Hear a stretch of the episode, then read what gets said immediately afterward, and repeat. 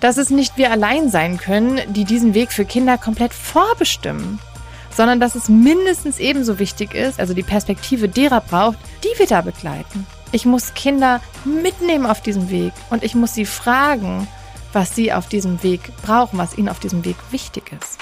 Herzschlag Schule. Dein Podcast rund um all das, was Schule bewegt. Ich bin Saskia Nichtsjahl, ich bin Grundschullehrkraft mit Herz und Seele Seit vielen Jahren Bildungsaktivistin, Autorin und auch selbst Mutter von drei Kindern. Medial bin ich dir vielleicht besser bekannt unter dem Namen Liniert Kariert, denn unter diesem Namen berichte ich vorrangig auf meinem Instagram-Kanal täglich über all das, was wir jetzt schon im Großen sowie im Kleinen tun können, um das Schulsystem zu verändern. Denn das wäre mein ganz, ganz großer Wunsch, dass sich in unserer Schulwelt etwas bewegt, dass wir wieder in zeitgemäßeres Lernen finden, dass wir auf Augenhöhe gehen und dass beziehungsorientiertes Arbeiten im Schulumfeld ganz, ganz viel Raum bekommt. Ja, und damit sind wir eigentlich auch schon direkt in der heutigen Folge. Denn wenn du als Lehrkraft mehr ins beziehungsorientierte Arbeiten gehen möchtest, das wieder mehr in den Fokus nehmen möchtest und dich diesem Weg stellen möchtest, dann geht es dabei vorrangig erstmal gar nicht so sehr um die ganzen Methoden und Strategien, um Material, das dir zur Verfügung gestellt wird, sondern dann geht es erstmal um etwas ganz anderes. Es muss an einer ganz anderen Stelle anfangen, nämlich bei dir selbst und deiner Haltung, deinen Überzeugungen und deinen Glaubenssätzen. Und genau zu diesem Thema durfte ich gerade sprechen, nämlich bei dem PXP Festival und dem Format Teachers on Stage. Und weil mir die Inhalte dieser Impulsrede so unheimlich wichtig sind und es mir sehr am Herzen liegt, meine Inhalte wirklich breit aufgestellt zur Verfügung zu stellen, habe ich mir gedacht, dass ich diese Inhalte auch nochmal in einer Podcast-Folge verarbeiten möchte. Und da sind wir nun und ich hoffe, du hast mit dieser Folge ganz, ganz viel Spaß und nimmst für dich wertvolle Dinge mit. Ich möchte starten mit einer kleinen Geschichte. Eine Geschichte über ein junges Mädchen, das vor vielen, vielen Jahren ihren Schulalltag zu bestreiten versucht. Das Mädchen ist so acht Jahre alt und es ist ganz aufgeweckt, fantasievoll und klug. Und doch sind da viele Dinge, die wollen diesem Mädchen noch nicht so gelingen. Und das spürt es in ungezählten Momenten. Da ist zum Beispiel die vier in Schönschrift. Vielleicht kennst du das noch und musstest dich auch Schönschriftnoten stellen die ständig vollgekritzelten und ja, verschmierten Hefte, der kippelnde Stuhl, das Material, das so oft fehlt, der Mund, der so viel schneller ist als der Meldefinger, die Kapuze auf dem Kopf, die da nicht sein soll und ja, das anstrengende innere Kribbeln in den letzten Schulstunden. Wenn der Tag nämlich schon ganz lang war und all die Eindrücke ähm, ja kein Ventil bekommen haben. Denn es ist nicht die Zeit dafür. Damals für das Mädchen noch weniger als heute. Da ging es um Zuhören, Stillsitzen, nach vorne schauen, ordentlich schreiben. Das Mädchen strengt sich sehr an und fällt doch immer wieder aus der Spur. Es hat eigentlich kaum eine Chance, damals noch weniger als heute. Und dann ist da zum Glück diese eine Lehrkraft, Frau Sommer die sich traut und sich erlaubt, mal einen pädagogischen Haken zu schlagen. Die eben nicht sagt, wenn das Mädchen sich in der Leseecke unter der Jacke versteckt. Die diesem Rückzug Raum gibt, weil sie schon eine Ahnung davon hat, worum es dabei geht. Die versucht eine Brücke zu bauen zwischen dem, was Kinder sollen, was Kinder müssen und dem, was Kinder eigentlich brauchen. Es ist Frau Sommer, die in dem Mädchen die Idee davon pflanzt, was es für einen Menschen bedeuten kann, wenn seine Bezugspersonen nicht einfach nur so tradierte Vorstellungen reproduzieren, sondern wirklich offen bleiben und hinschauen, sich einlassen, ganz egal, wie starr die Umgebung auch sein mag.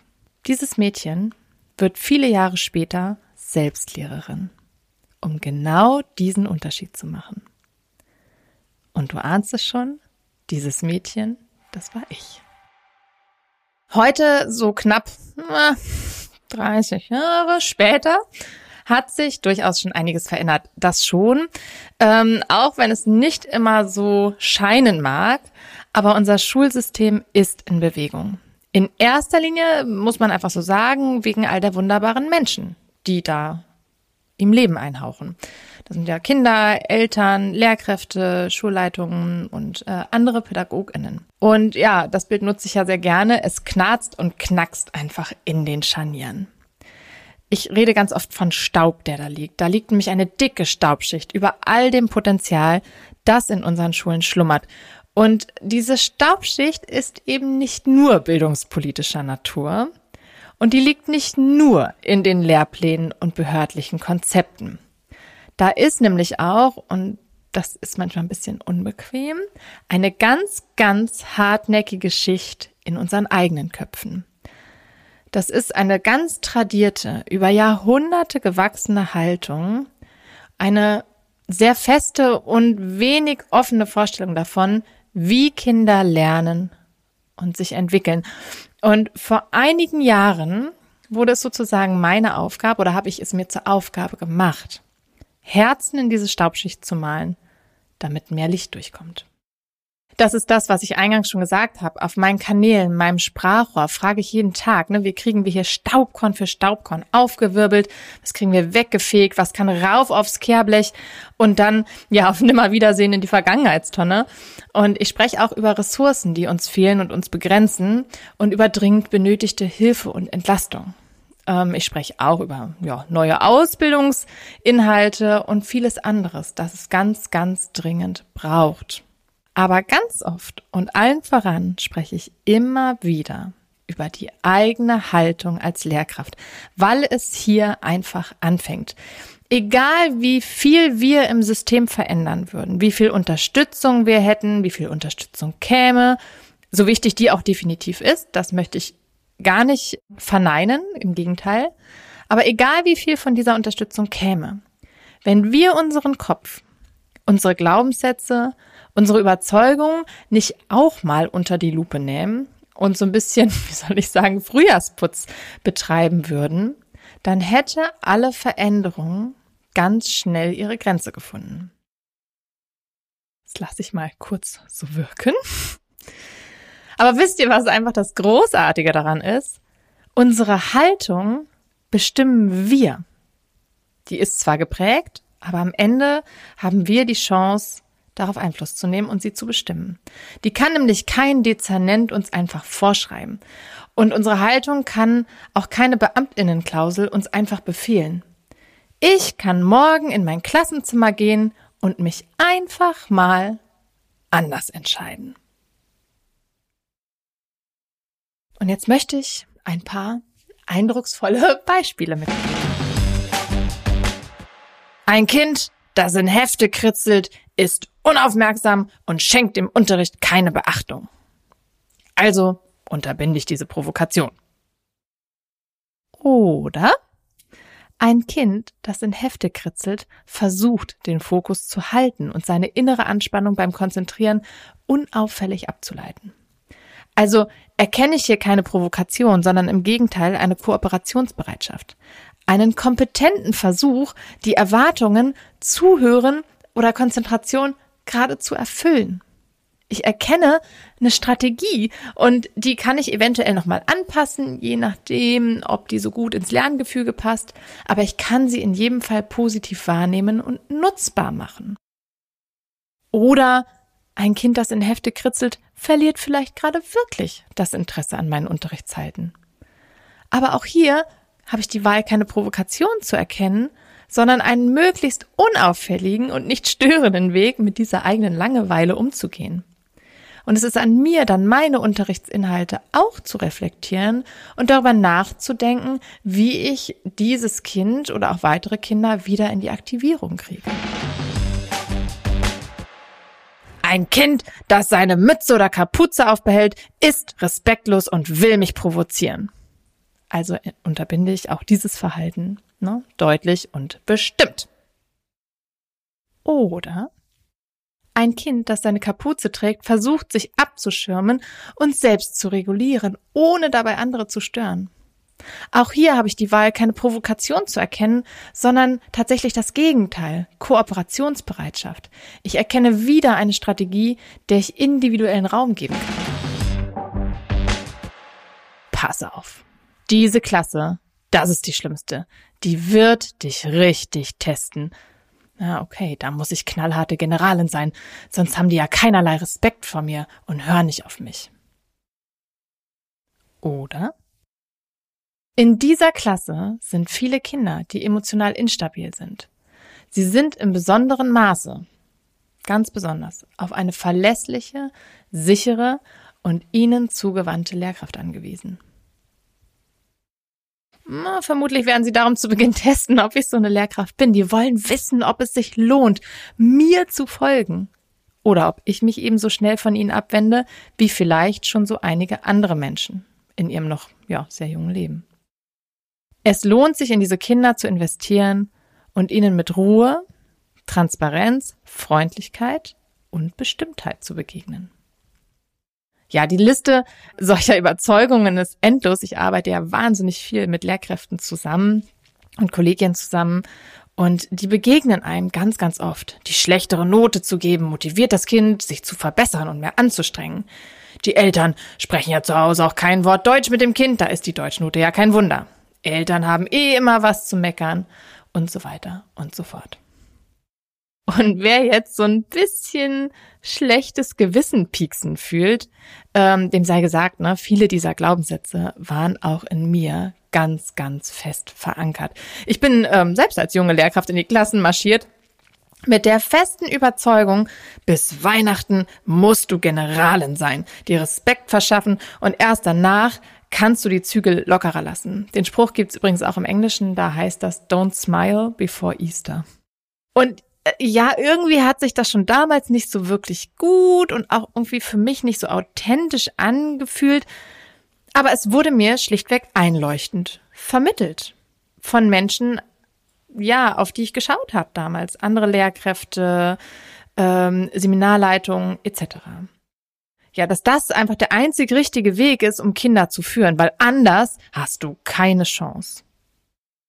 Und dahinter, auch da bin ich wirklich verzeihend und milde, denn dahinter steckt eine Haltung, die ist viele hundert Jahre alt.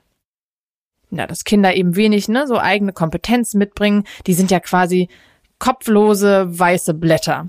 Und wenn man denen nicht mit Strenge und Disziplin begegnet, sie nicht damit maßregelt, dann wählen die in jedem Fall immer den schlimmsten möglichen Weg.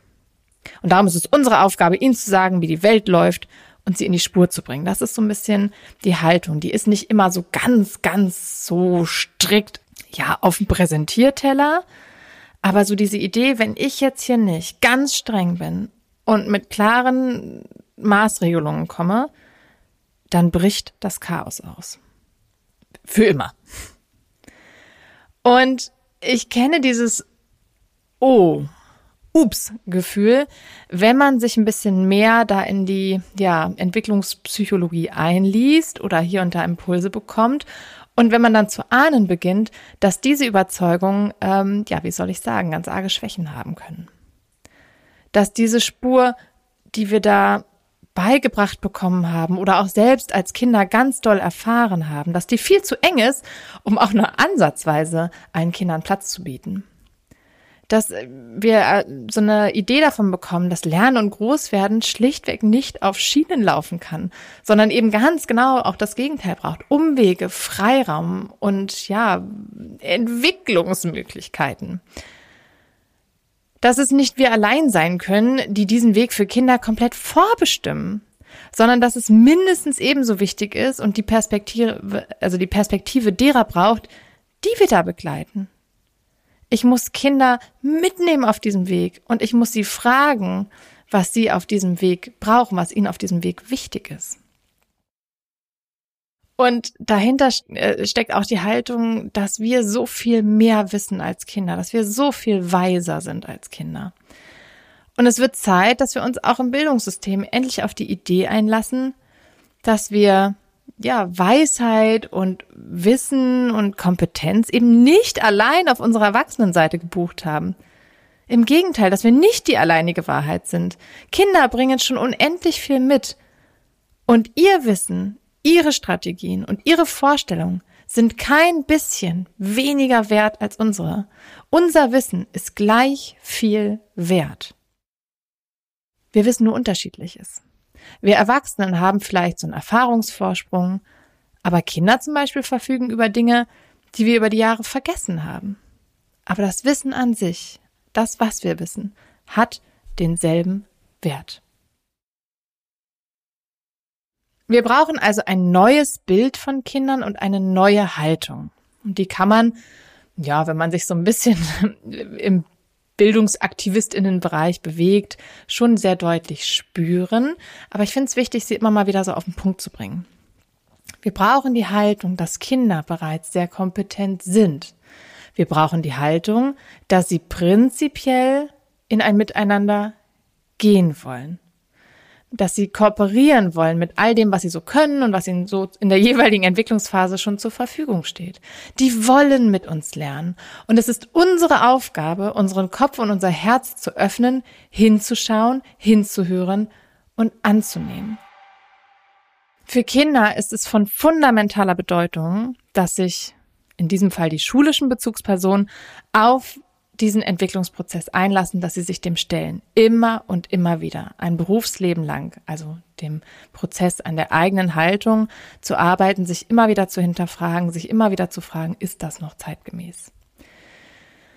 Das ist darum so wichtig, weil wie Kinder sich in unseren Klassenzimmern fühlen, wie viel Augenhöhe sie da erfahren und wie, wie sie so, ja, wie sie so angenommen werden und wie dann entsprechend ihre Lernwege aussehen, das hängt maßgeblich davon ab, welche Haltung die sie begleitende Lehrkraft hat. Klar, Methodik und, und all das Wissen um Fachliches, das gehört da alles mit rein. Aber auch, also auch das Wissen um, um ganz viele andere, ja, soziale und emotionale Felder. Aber es beginnt mit der Haltung. Die entscheidet am Ende den Handlungsweg. Ein einziger neuer Gedanke, ein winziger Perspektivwechsel mag erstmal gar nicht nach so viel klingen, aber für so ein einzelnes Kind macht es einen unheimlichen Unterschied. Ob eine Lehrkraft die Unterrichtsbühne betritt mit Mütze ab, immer musst du hier so provozieren, oder eine gute Idee, dass du die Mütze getragen hast. Ich hatte den Eindruck, du konntest dich viel besser konzentrieren. Das ist ja ein fundamentaler Unterschied. Und jede Person, die sich diesen Podcast hier gerade anhört, weiß vielleicht selbst noch, wie sich das anfühlt. Vielleicht weißt du selbst noch, was passiert ist mit dir, wenn eine Lehrkraft sich nicht auf deinen Charakter eingelassen hat. Wenn sie in deinem Handeln immer das Schlimmste und Schlechteste gesehen hat und ähm, nicht den Versuch, dem herausfordernden Schulleben irgendwie entgegenzutreten. Und es sind dann so Sätze gefallen, die viele von uns bis heute begleiten. Ich kenne nahezu keine Person, die nicht irgendeinen prägenden negativen Satz bis heute wirklich sofort wie aus der Pistole geschossen nennen kann. Ein Satz, der sie bis heute geprägt hat, sei es irgendwie fachliche Defizite, Verhaltensdinge, die angeeckt sind, ähm, Persönlichkeitszuschreibungen, von denen wir uns bis heute kaum trennen können. Das haben wir alle. Und es hängt ganz oft an Lehrkraftnamen, die man niemals vergisst. Und genau vielleicht erinnerst du dich auch an solche Lehrkräfte, bei denen das so war. Vielleicht erinnerst du dich aber auch an Lehrkräfte, bei denen es ganz anders war. Meist sind das gerade so in unserer Zeit noch weniger gewesen, aber die gab es. Und die haben so ein bisschen geahnt, was in dir los war. Und du hast gespürt, wie es sich anfühlt, wenn die ein echtes Interesse an dir hatten und an dem, was du tust, warum du das tust und wie es dir gerade geht. Die prinzipiell erstmal darum bemüht waren, das Gute in dir zu sehen. Und die versucht haben, da irgendwie eine Brücke zu bauen. Ganz egal, ob du das gerade annehmen konntest oder nicht. Wir wissen das eigentlich alle. Wir wissen ganz, ganz genau, wie sich das anfühlt.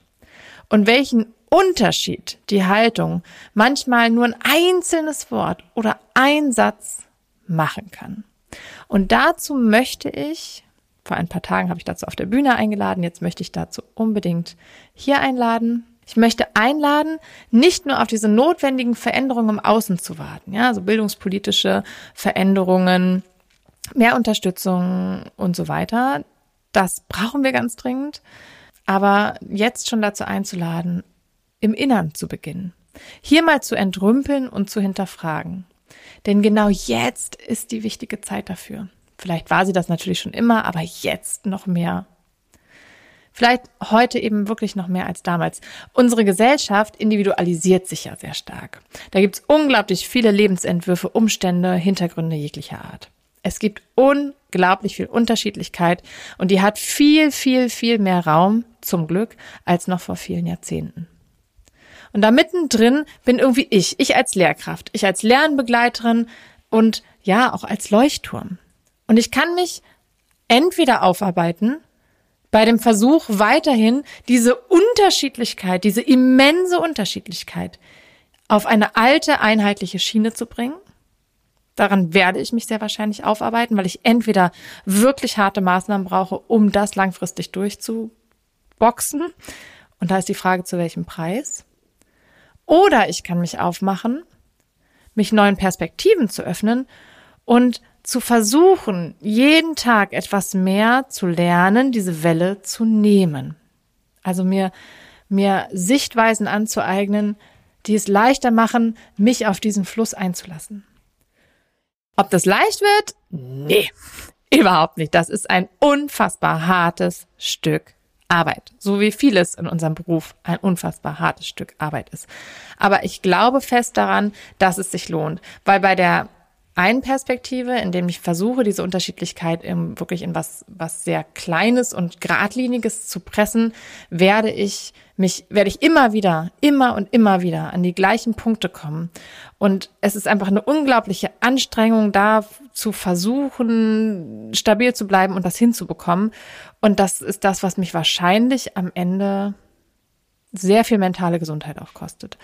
Und ich glaube einfach, dass uns der andere Weg, also sich mal zu öffnen, Perspektiven neu einzunehmen, nochmal von ne, so ein paar Schritte zurückzugehen, sich dieses ganze Tohuwabo einmal anzugucken und zu sagen, okay, was brauche ich alles, um damit selbst kompetent umgehen zu können, um eben nicht immer so ohnmächtig von diesen Wellen hin und her geboxt zu werden und, und zu versuchen, die irgendwie klein zu kriegen. Und ich glaube, dass das, wie gesagt, ganz anstrengend ist. Ein anstrengender Weg aber am Ende uns eben aus dieser Ohnmacht rausholt und uns kompetent macht. Und das ist das, was wir brauchen. Kompetent sein, damit wir sicher sein können. Ich glaube also fest daran, dass sich so eine Arbeit lohnt. Einmal für uns und unser tägliches Tun und für ein Stück mehr, ja, Sicherheit. Es geht für uns ja immer um Sicherheit im Umgang mit diesem kunterbunten Verhalten. Aber es lohnt sich vor allem für jedes einzelne Kind das in diese, ich bin mir ziemlich sicher, herausfordernde Zukunft hineinwachsen darf, mit dieser tiefen, Veran äh, mit dieser tiefen Erfahrung, dieser verankerten Erfahrung von Empathie. Ganz viel, was wir da tun, hat ja dann damit zu tun, dass ich mich auf mein Gegenüber einlasse und dass ich empathisch bin und überlege, hey, was ist bei dir los? Warum verhältst du dich so?